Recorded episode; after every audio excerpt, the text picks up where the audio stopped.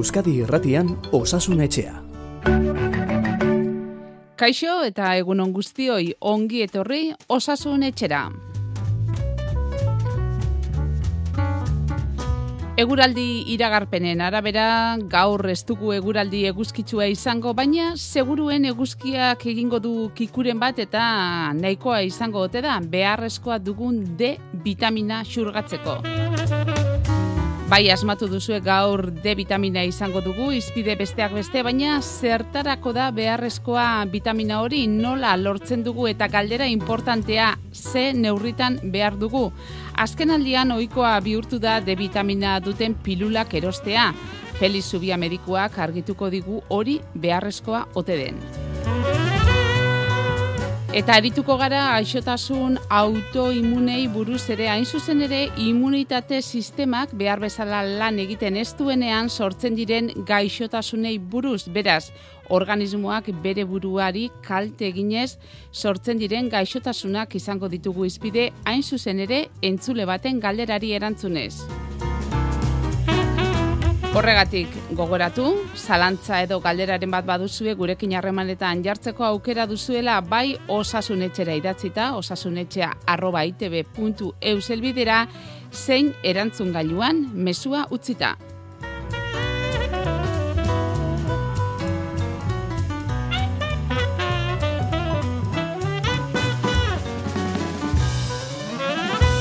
Mezuak grabatzeko bederatzi lau iru 0 bat bibi bost 0, hogeita laborduz martxan.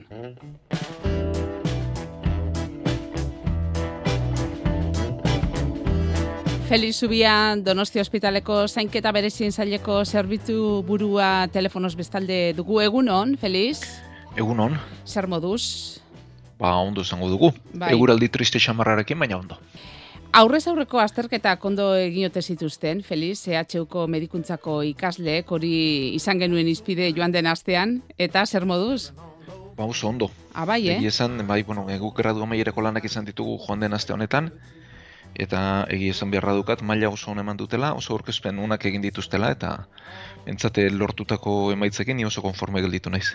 ba, posten gara gu ere, eh? izan ere, gogora dezagun, aurrez aurreko azterketak, ezuk esan bezala, egin behar zituzten ikasle horiek, eta orduan, e, Feliz, e, plazantre eta plazagizonak ere badira, ez da izango dira mediku horiek. Bai, derrigorrez ikasi beharra dago, nik uste bizitzaren arlo guztietan, eta, bueno, ba, bai zientziaren alorrean, bai maila akademikoan, ba, jende horrean hitz egiten ikasi beharra dago, eta gero ba, mediku izateko ere jendearekin tratuan eh, derrigor moldatu beharra dago, edo ia derrigorrean mentzat. Bai, eta ze garrantzitsua den, ez da, ba, pazientziarekin e, daudean, daudenean medikuak ba, komunikatzen jakitea, ez da? Bai, eta bueno, hori ere eh, medikun jardunaren zati bada, eta nik uste behar duen garrantzirik behar badetzei ematen, baina derrigorrezkoa dena. Eta joan den eh, ostiralean, e, Feliz, e, arreta eman zigun, izan ere gradua ba, lortzen edo lortu berri dutenak, bain zuzen ere berrogeita bederatzi garren promoziokoak, EHUko medikuntza eta erizaintzako fakultatekoak graduazio ekitaldia egin zuten, e, ostiralean e, Bilbon, eta datuekin geratu ginen e, harrituta izan ere berreun eta berrogeita amairu ikasleetatik, horiek medikuntzakoak, eh? graduatu dira berreun eta berrogeita amairu ikasle. Eta eun eta laurogeita mar emakumeak eta irurogeita iru gizonezkoak. Eta erizaintzan aldea nabarmenagoa da, eun eta irurogeita mar ikasle graduatu dira, eun eta berrogeita bat emakumeak eta hogeita bederatzi gizonak, beraz, emakumeak nagusi osasun gintzan. Bai, bueno, ez da gaurko kontua, eh? badira urteak e, alaxe dela, e, geroz eta e, emakume gehiago dauzkagun alorrak dira, bueno, erizaintzan beti ala izan da, eta egia da gizonezkoak pixka batiko direla baina oso gutxi, nik uste behar lukena baino gutxiago, eta medikuntzan berriz e, ba, gertatu dena da geroz eta emakume gehiago sartzen zaizkigula ikastetxetara, e, gure medikuntza fakultatetara, eta gero hori ba, osasun sistemare ere iritsiten ari dela, eta geroz eta gehiago iritsiko dela. Beraz, e, alde hori jada ikusten duzu ospitaletan. Bai, bai, bai, eta bueno, bada urteak alaxe dela, eta geroz eta gehiago gertatuko den fenomeno bada, bai. Bueno, ere badakizu Feliz beste irakurketa bat ere badu, ez da? Zergatik emakumeak beti osasun zaintzako ba, ikasgaietara jotzen duten, hori e, beste egun baterako utziko dugu, baina esan da geratu da. E, Feliz, beraz orain, e, graduatu diren ikasleek e, mirra egin beharko dute, eta ondoren espezialitatea aukeratu, eta agian norbaitek familia mediku izatea aukeratuko du.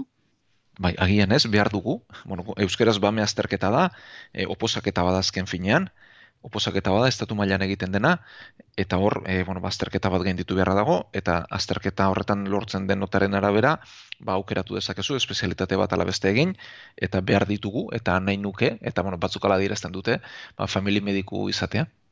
Eta uste dute azken aldian, e, hainbatek e, aukeratu dutela familia mediku izatea, duela gutxi bentsate oposaketa horiek egin eta ondoren, egin eta gero, bainbatek e, ba, bentsat, hemen geratu direla beteta ez da, egin diren bai, plazak, bai.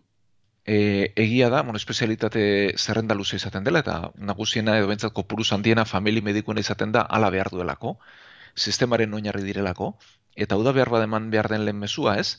Espezialistak direla, beste mediku guztiak bezain espezialista, ni bezain espezialista, eta beste alor guztietakoak bezain espezialista, ez? Hau da, bada, e, nola baitere, e, maila bajoagoan jartzen duenik, edo geisten duenik ere, ez? Badirudi familia mediku edo zin izan litekela, eta ez da ala. Eta ala urteko espezialitatea burutzen duten espezialistak dira, sistemaren oinarri, eta askotan ba hitz egiten dugu hemen aurrera penez alako tratamendu berriez eta alako beste gauzez, baina egia da pertsona hauek profesional hauek egiten duten lana bizitza asko eta asko salbatzen dituela eta osasun sistema posible egiten dutela, eh? beraiek gabe geuz alduan geundeke. Bain zuzen ere, Felizuk aipatu duzu, ez da, eta gaiari jada heldu diozu, e, familia medikoak aipatu ditugu, eta azte honetan albiste izan den lehen mailako harretari helduko dio datozen minutuetan, ea zuk zer duzun esateko edo proposatzeko, zeren kontu hau ez da berri berria, ez da, familia medikuen eskasiarena edo hor dagoen arazoarena. Bueno, nik uste lehen mailako harretaren arazo oso badela, eta horren zati handi bat medikuen gabezia da, eskasia da, baina ez hori bakarrik, ez nik uste lehen mailako horreta eta ez da kontu berria. E, pandemia horretik ere ipatzen zen egoera larrian zegoela eta hala da, eta egoera larrian jarraitzen du pandemia ondoren ere.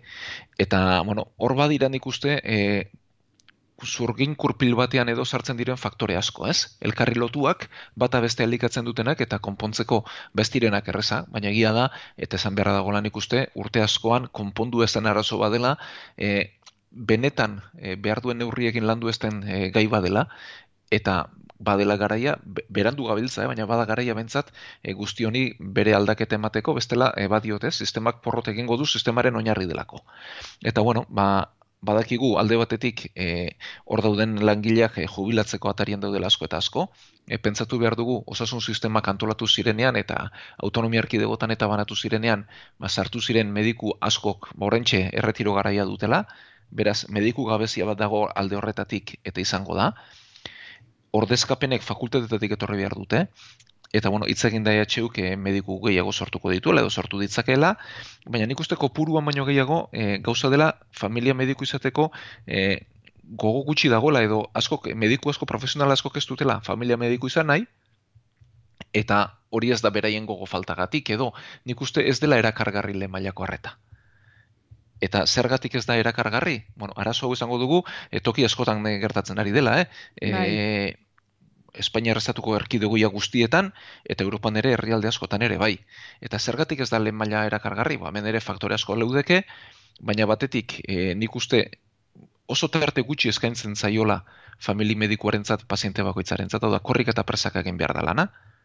Gero, famili medikuari lan burokratiko handia jartzen zaizkio, eta horrek ba, medikuntza egitea galarazten du, eta lan burokratiko hauek ba, lertu egiten dute.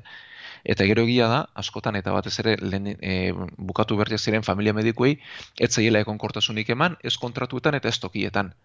Eta familia mediku batek bere taldea duke behar du, bere erreferentziazko kupo esaten zaiona eduke behar du, eta oso zaila da hori egitea egun batean, herri batean egonik, urrengoan beste batean, urrengoan beste batean, urrengoan beste batean.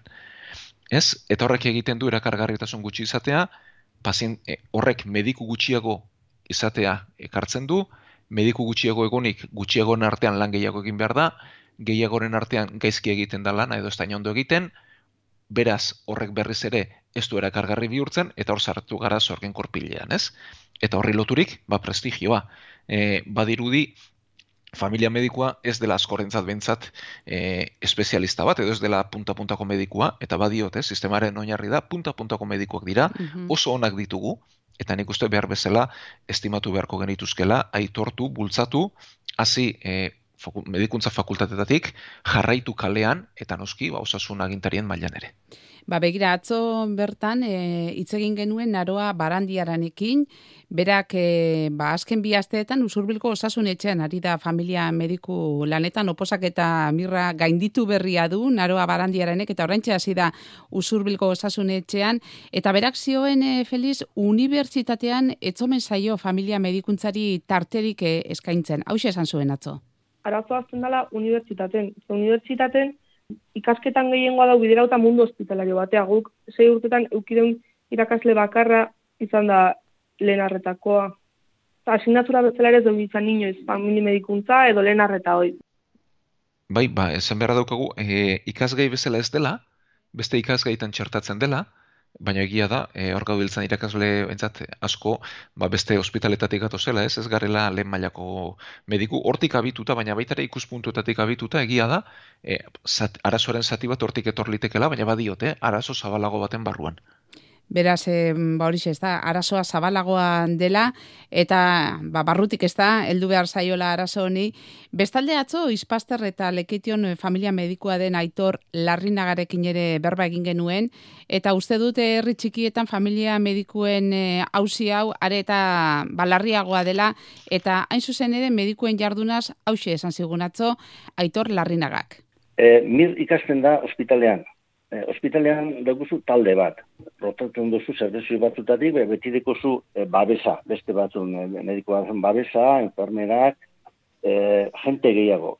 Daukuzu aukera plaka eskatzeko analitika egiteko, herri txiki baten, espazterren nina lekuen, eh, ez dekuzu leko aukera, bakarri nago ni, erabakiak bakarrik hartu merrotez erabakiak bakarrik eh, hartu behar dira eta itxura denez ba, mediku gazteek ez dute nahi, ez da bakarrik egon nahiago dute lantalde batekin ospitaletan e, lan egin.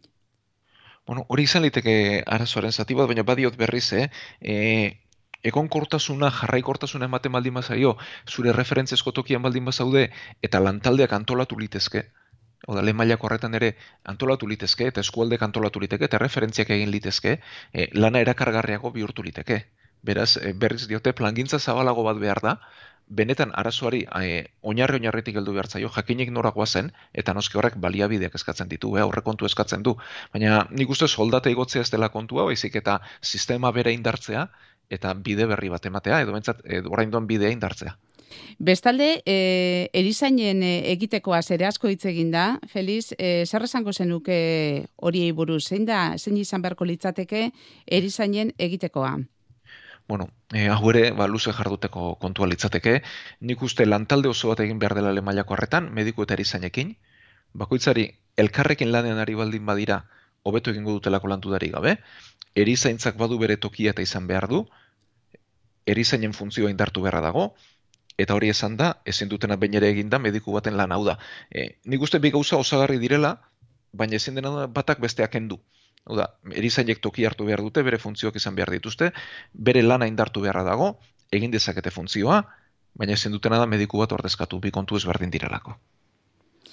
Beno, eta gero, e, Euskararen kontu ere sartu da, ez baidaren eh, erdi-erdian medikuen hizkuntza eskakizunaren inguruan ere, ba esan dakoa sortu da, ez da eta hizkuntza eskakizunen ondorioz, osasun sistemak zendagile nahikoa lortzeko zailtasunak dituela uste duenik ere bada, zer diozu? Bueno, ba, niri itzoiek hau solotzera egiten didatela, garbi esango dut. E, nik uste du gainera, arazo aipatu dugu, arazo komplexu baten barruan gaude, eta hori hizkuntzak ez du zer ikusirik. Hori lehenik eta baina zen beharra dukagu, e, Espainiako erkidego guztietan gertatzen den arazo bada, eta ez da hizkuntzaren kontua, Europako beste toki askotan gertatzen ari da, eta ez da hizkuntzaren kontua, eta esango dut, bueno, bi kontu lehenik eta bain e, ez dela egia laugarren e, hizkuntza eskakizunik denik, bigarren hizkuntza eskakizun eskatzen da, e, beraz hori ez da egia, bigarren ez da egia osasun profesional falta hizkuntzaren gatik denik, osakidetzan eta osasun bidean, langile asko eta asko daude perfil bakarrik ere ez dutenik, eta gero hirugarrenik esan behar dut nahikoa dela gauza bek naztutzeaz, eta beti osasun kontuak azaltzen direnean hizkuntza azaltzeaz, osasun arreta kalitatezkoa eta egokia emango bada, pertsonaren hizkuntzan egin beharra dago. Hemen, txinan, Ozeanian, Ego Ameriketan eta mundu guztian. Beraz, e, morrelako esaldiak onartezinak dira. Bauek esan da, beste gai batzueri helduko diegu.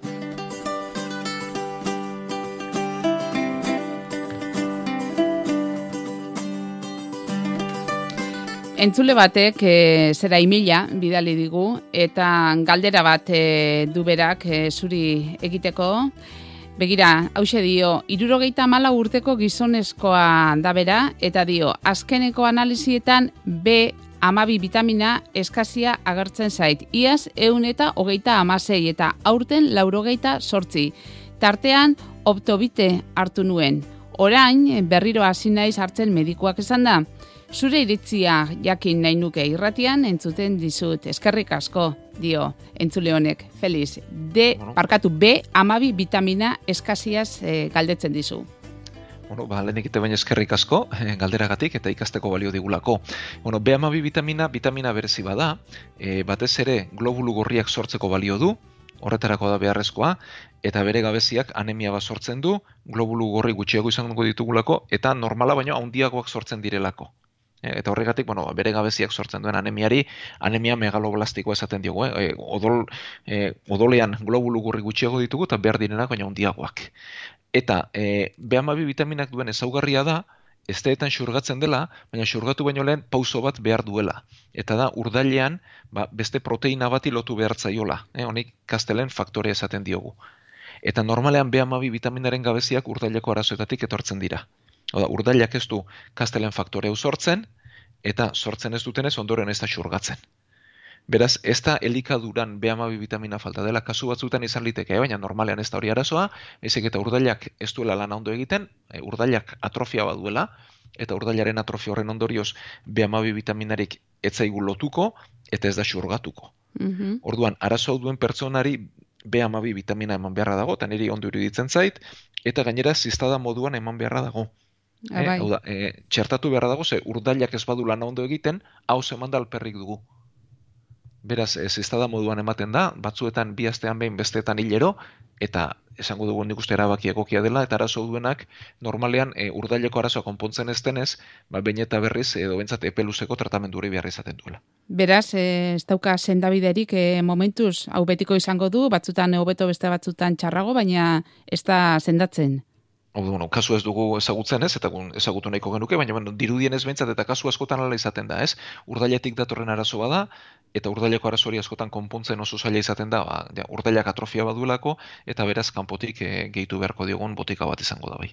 Ez dakit elikadurari dagokionez, e, zerbait kontuan hartu beharko lukeen e, entzule honek?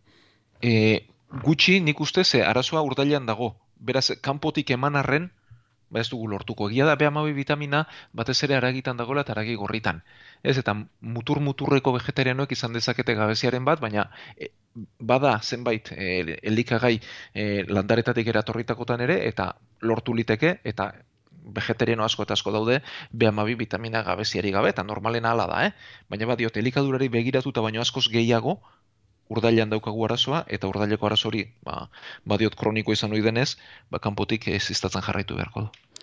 Eta orain eh, D vitamina pixka bat, eh, beste vitamina bat helduko diogu, nik uste dute adin desberdineko jendearen interesekoa izango dela, urrengo gai hau ere. Feliz, eh, albiste eta ikerketa asko kaleratzen ari dira azkenaldian D vitaminaren inguruan azteko, zer da D vitamina, nondik hartzen dugu? Bueno, D, bit, e, D vitamina beste talde bateko vitamina bada, ez? E, bueno, guk vitaminak bi taldetan banatzen ditugu, batzuk uretan disolbatzen direnak, B eta C taldekoak dira, eta beste batzuk uretan disolbatzen ez direnak, baizik eta e, lipidotan. Eta hor daude A, D, E eta K vitaminak, ez? Vitamina ezberdinak dira.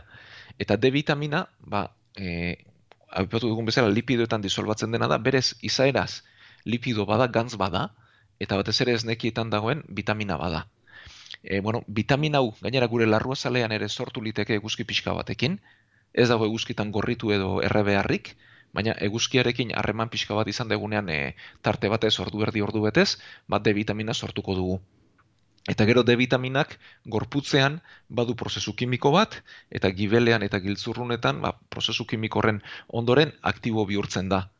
Eta giltzurruneko arazoak dituztenek, ba, D vitaminaren gabezi hori izaten dute, ez dutelako transformatzen eta ez dutelako aktibatzen. Eta gero D vitamina ezaguna denez, ba, oso beharrezko zaigu ezurrak sortzeko, sendotzeko eta mantentzeko, ez? Eta D vitaminaren gabeziak, ba, ezurra ulagoak sortuko ditu eta osteoporosia izateko arrisko handiagoa.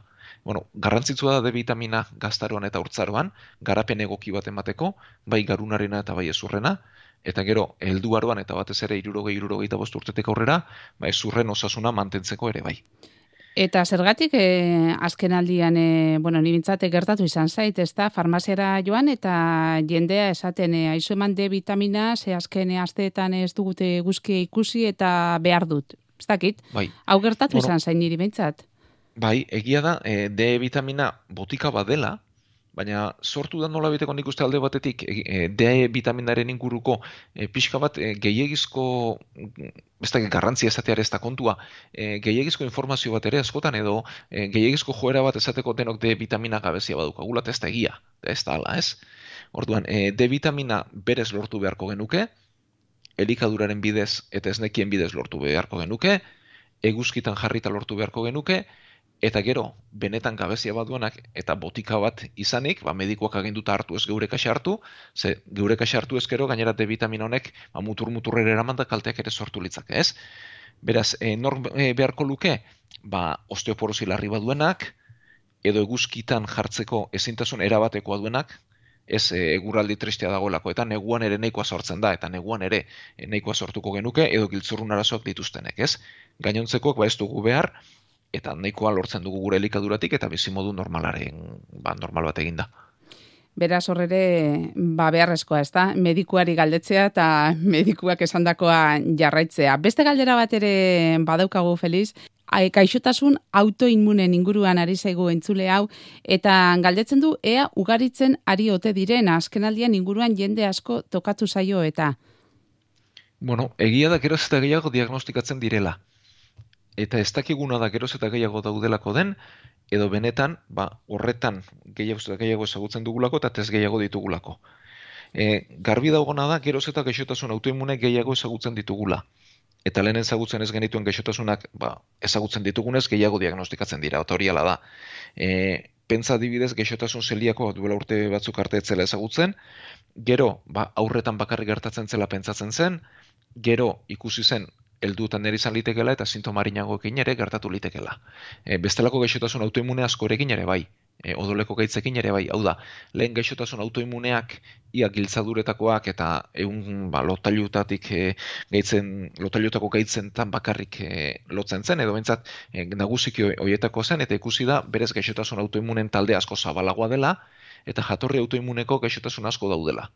Eta beraz, zenbat eta gehiago jakin, orduan eta gehiago diagnostikatuko dugu. Hori ala da. Eta gero, ez da luze badago, ba, mundu guztian zehar, ea benetan gehiago dauden, ala ez dauden. Eta emaitza argirik ez dago. E, ala ere eta esan beharra dago, gehiago daudela uste dutenek, lotzen dutela kutzadurarekin. Eta zenbat gehi kimikorekin, ba, harremana izatearekin. Ez? Beraz, e, egia da kutzadurakin hori ez digula hon egiten, mhm. eta gaixotasun autoimunen sorburuan ere izan izan litekeela. Beraz, arrazoi bat gehiago, ba, kutzadurari kontra egiteko eta neurriak hartzeko. Beno, ba, neurriak e, hartzea, e, aipatu ditugu nahi baten gaietan ez da, neurriak hartzea zein garrantzitsua izango litzatekeen. Ba, Feliz Zubia, beste behin ere eskerrik asko eta igande ona izan dezazula, urrengo astera arte. Ba, eskerrik asko zuei, eskerrik asko antzuloi, zuei ere bai, eta gaur sortzi, mentxe izango gara berrez. Mila esker.